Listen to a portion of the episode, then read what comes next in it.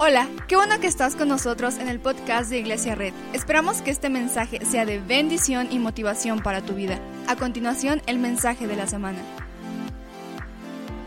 Antes de empezar, vamos a ir a Juan 12, del 1 al 8. Juan 12, del 1 al 8. Dice, seis días antes de la Pascua llegó Jesús a Betania donde vivía Lázaro, a quien Jesús había resucitado. Allí se dio una cena en honor de Jesús, Marta servía y Lázaro era uno de los que estaban a la mesa con él. María entonces tomó entonces como medio litro de nardo puro, que era un perfume muy caro, y lo derramó sobre los pies de Jesús, secándoselos luego con sus cabellos, y la casa se llenó de la fragancia del perfume. Judas Iscariote, que era uno de sus discípulos y que más tarde lo traicionaría, objetó, ¿por qué no se vendió este perfume? Que vale muchísimo dinero para dárselo a los pobres. ¿Alguien está conmigo? Dijo esto, checa, no porque se interesara por los pobres, sino porque era un ladrón. Este Juan era un loquillo. O sea, este Juan, si escribía un libro sobre, sobre ti, iba a decir lo que eras. sino porque era un ladrón y como tenías a su cargo la bolsa del dinero, acostumbraba a robarse lo que echaban en ella. No, Consejo, nunca seas amigo de un Juan. No, no es cierto. Déjala en paz, respondió Jesús. Ella ha estado guardando este perfume para el día de mi sepultura.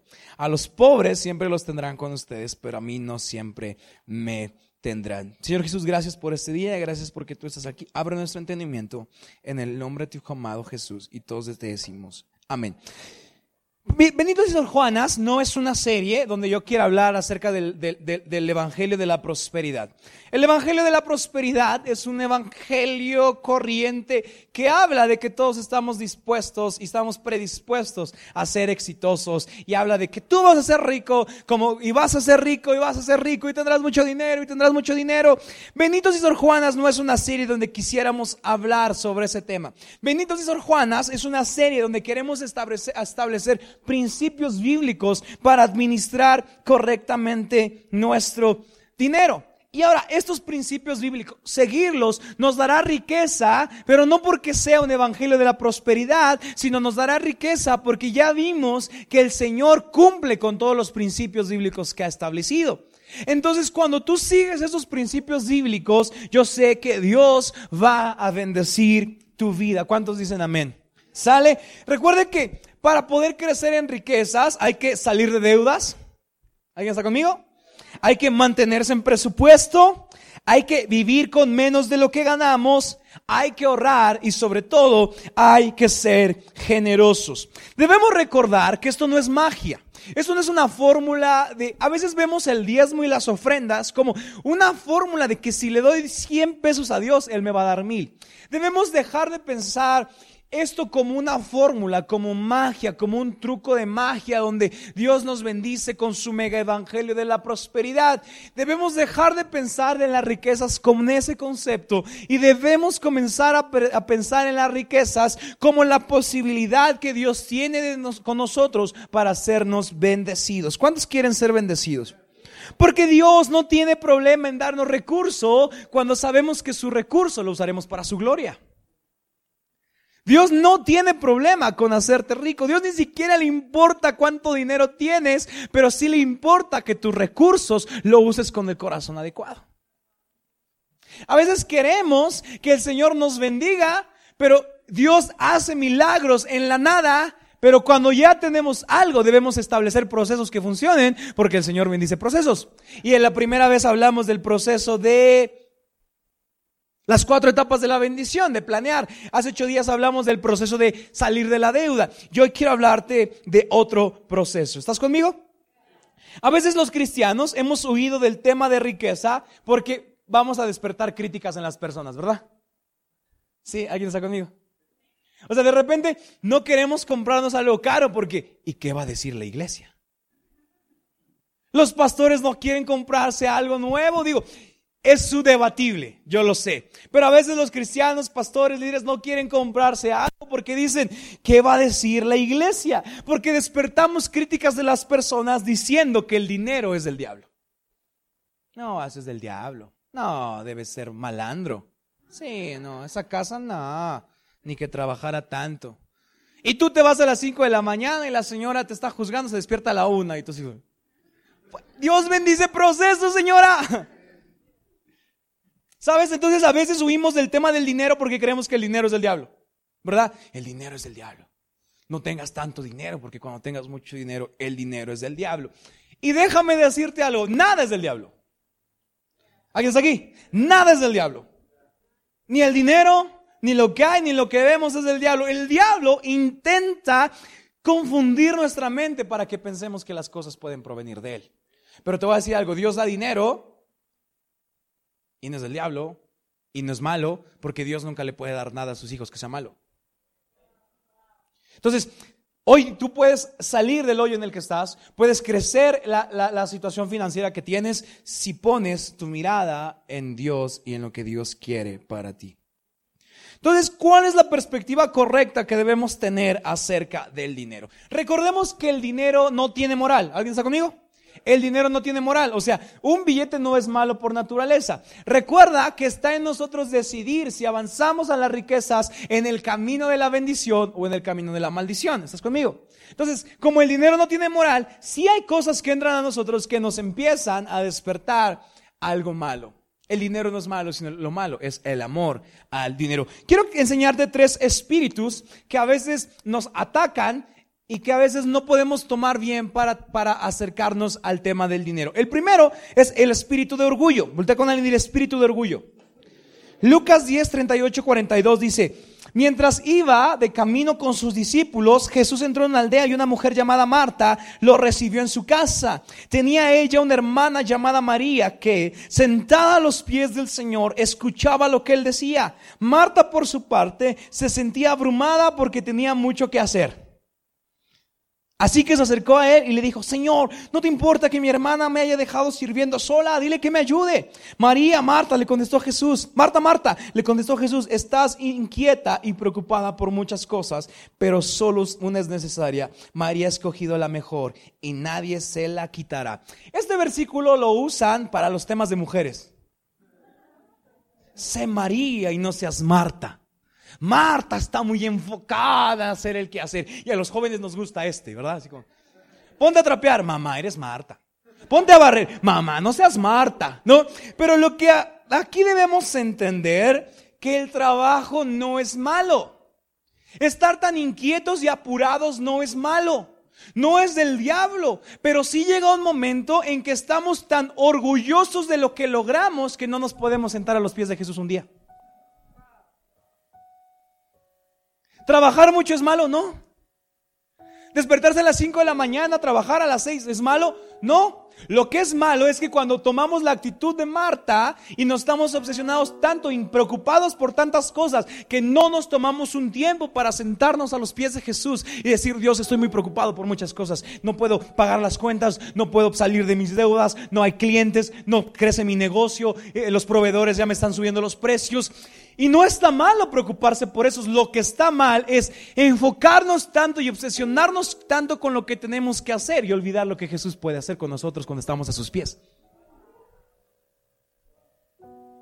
No es malo apurarnos tanto. No es malo ser Marta. Mujeres, les voy a quitar un peso. No es malo ser Marta. No es malo ser María. Porque las Martas quizá logran más que las Marías si se logran sentar a los pies del Maestro.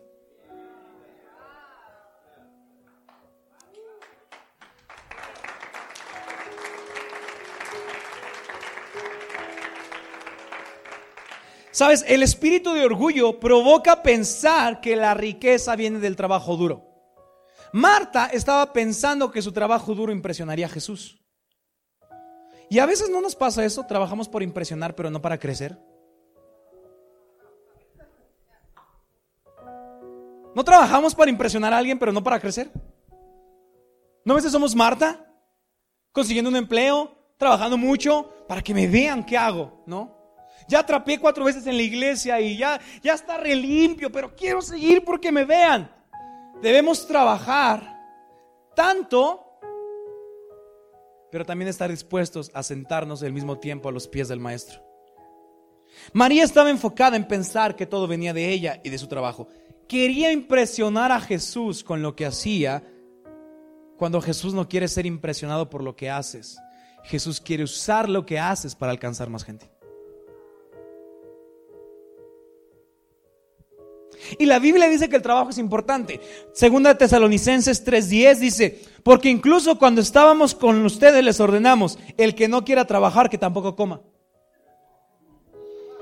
Versión de mamás, el que no quiera poner la mesa, que no coma. Jóvenes, no se enojen conmigo. El que no quiera hacer el agua, que no tome, que no tome agua. Voluntarios que no estén dispuestos a hacer las tortas, ¿Alguien está aquí? El trabajo duro no es malo. Lo malo es cuando el trabajo duro nos impide sentarnos a los pies del maestro.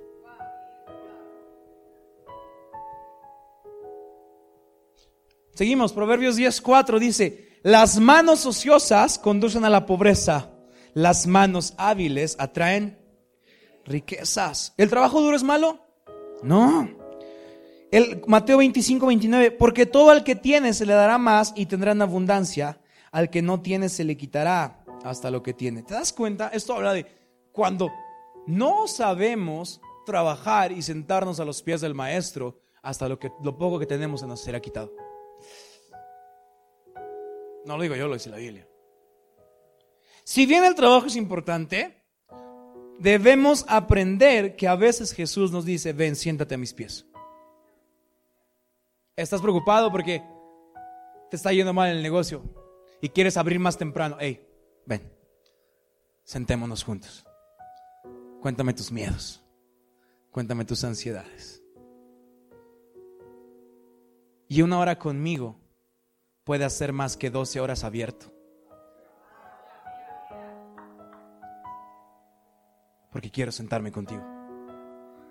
No impresiones a nadie con tu trabajo. Usa tu trabajo para crecer. Debemos impresionar a la gente con muestras de gracia y no con muestras de nuestro rendimiento. Debemos impresionar a la gente con nuestro carácter, no con nuestro talento. Porque el talento crea procesos, pero el carácter genera crecimiento. Espíritu de orgullo, fuera. Me acordé de un sobrinito que quería comer chocolate todas las noches y para trabajarle en su mente. Le dije, ¿vas a comer lechuga? ¿Vas a comer? Sí, sí, sí. Pero dijo, ¿y chocolate? Y le dije, chocolate, fuera. Entonces llegamos a su casa, ve el chocolate y me ofrecen un chocolate y lo agarro y me dice, ¡ey, ey, ey! ¿Chocolate? Fuera. y yo, ¡oh! Me predicó. Espíritu de orgullo, fuera. Dilo conmigo, espíritu de orgullo, fuera. Hay que impresionar a la gente con muestras de gracia y no con muestras de lo que podemos hacer bien. ¿Alguien sigue aquí? Otro espíritu que ataca nuestras riquezas es un espíritu de pobreza. Es el versículo que acabamos de leer. Judas representa un espíritu de pobreza y la que derrama el perfume representa un espíritu de gratitud. La pobreza nos dice que la riqueza viene del diablo. Entonces es un espíritu que nos llena de flojera, que nos llena de irresponsabilidad, que nos llena de dejadez. Porque digo, no, no quiero crecer tanto porque es del diablo. No, el espíritu de pobreza ha hecho que muchos no pongan sus recursos al servicio del Padre. ¿Qué hace un espíritu de pobreza? Un espíritu de pobreza nos quiere hacer sentir culpables con nuestro éxito. Por boca no querer, no querer compartir lo que Dios está haciendo en mí. Un espíritu de pobreza es una frase que dice, un cristiano no debería poseer nada caro. Si te contáramos que Salomón recibía 21 toneladas de oro al año, Imagínate los hermanos, no, Salomón, un cristiano no puede poseer nada caro. El Salomón así con el bling bling. ¿Cómo? Tenis Gucci, cinturón no sé qué. O sea, y las 21 mil toneladas, ¿qué hago con ellas? Un espíritu de pobreza tiene dos hermanas. El espíritu de celos que dice, quiero lo que tú tienes. ¿Cómo saber si tienes un espíritu de pobreza? A lo mejor no un espíritu, pero una actitud de pobreza si quieres lo que otro tiene. Quiero lo que tú tienes. Quiero el coche que tienes. Un espíritu de celos nos hace sentir, quiero lo que tú tienes. Y su otra hermana, más chiquita, pero tiene otra hermana, el espíritu de envidia. El espíritu de envidia dice, no creo tener lo que tú tienes y por eso tampoco quiero que lo tengas.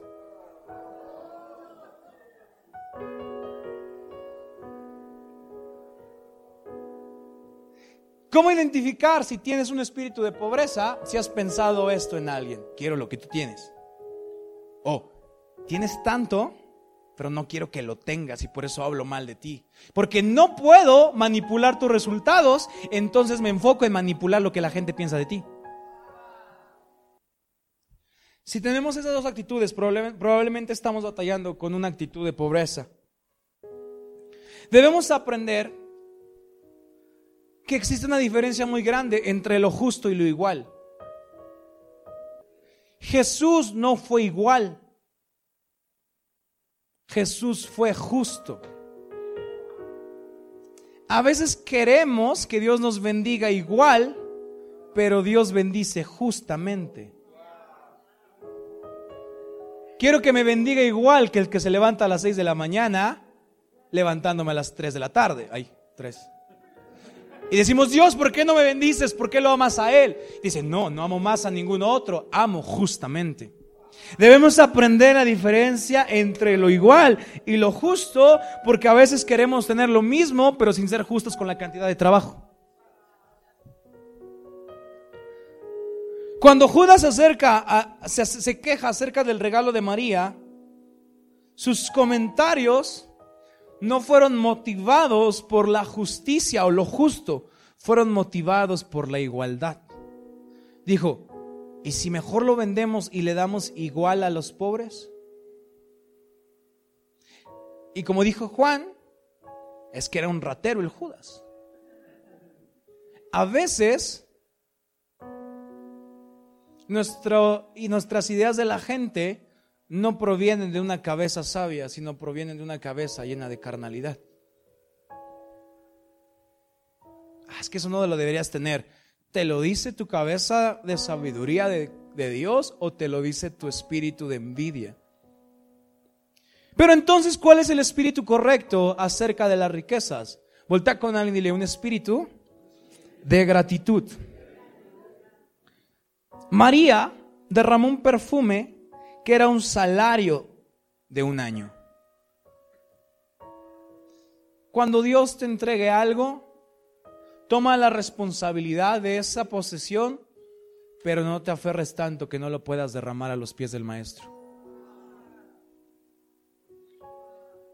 Si el Señor te pidiera que entregaras lo que tienes el día de hoy, ¿lo harías? Ahora no, no tendría que pasar pero el corazón tiene que estar siempre dispuesto a hacerlo. Siempre dispuesto a hacerlo. El,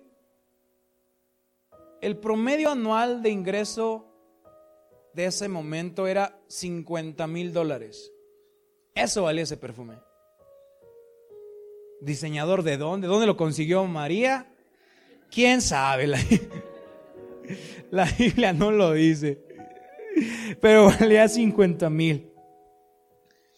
Y derramó un perfume, un perfume tan caro, lo derramó por... ¿Alguna vez se te ha caído, se te ha roto un perfume?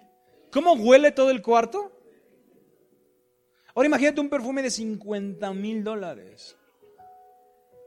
Yo creo que hubo un olor de sacrificio a Jesús tan fuerte que toda la casa y toda la comunidad pasaba y se daba cuenta del olor tan exquisito que tenía el sacrificio. A veces tenemos que entregar lo que tenemos en un espíritu de gratitud para que más gente pueda ser bendecida. Debemos entregar lo que tenemos para que más gente. Imagínate los los vecinos diciendo, ¿quién tiró ese perfumote? No, ¿por qué lo tiraste? Y María respondiendo, porque la bendición de algo derramado a los pies de Jesús puede darme más que un año de trabajo.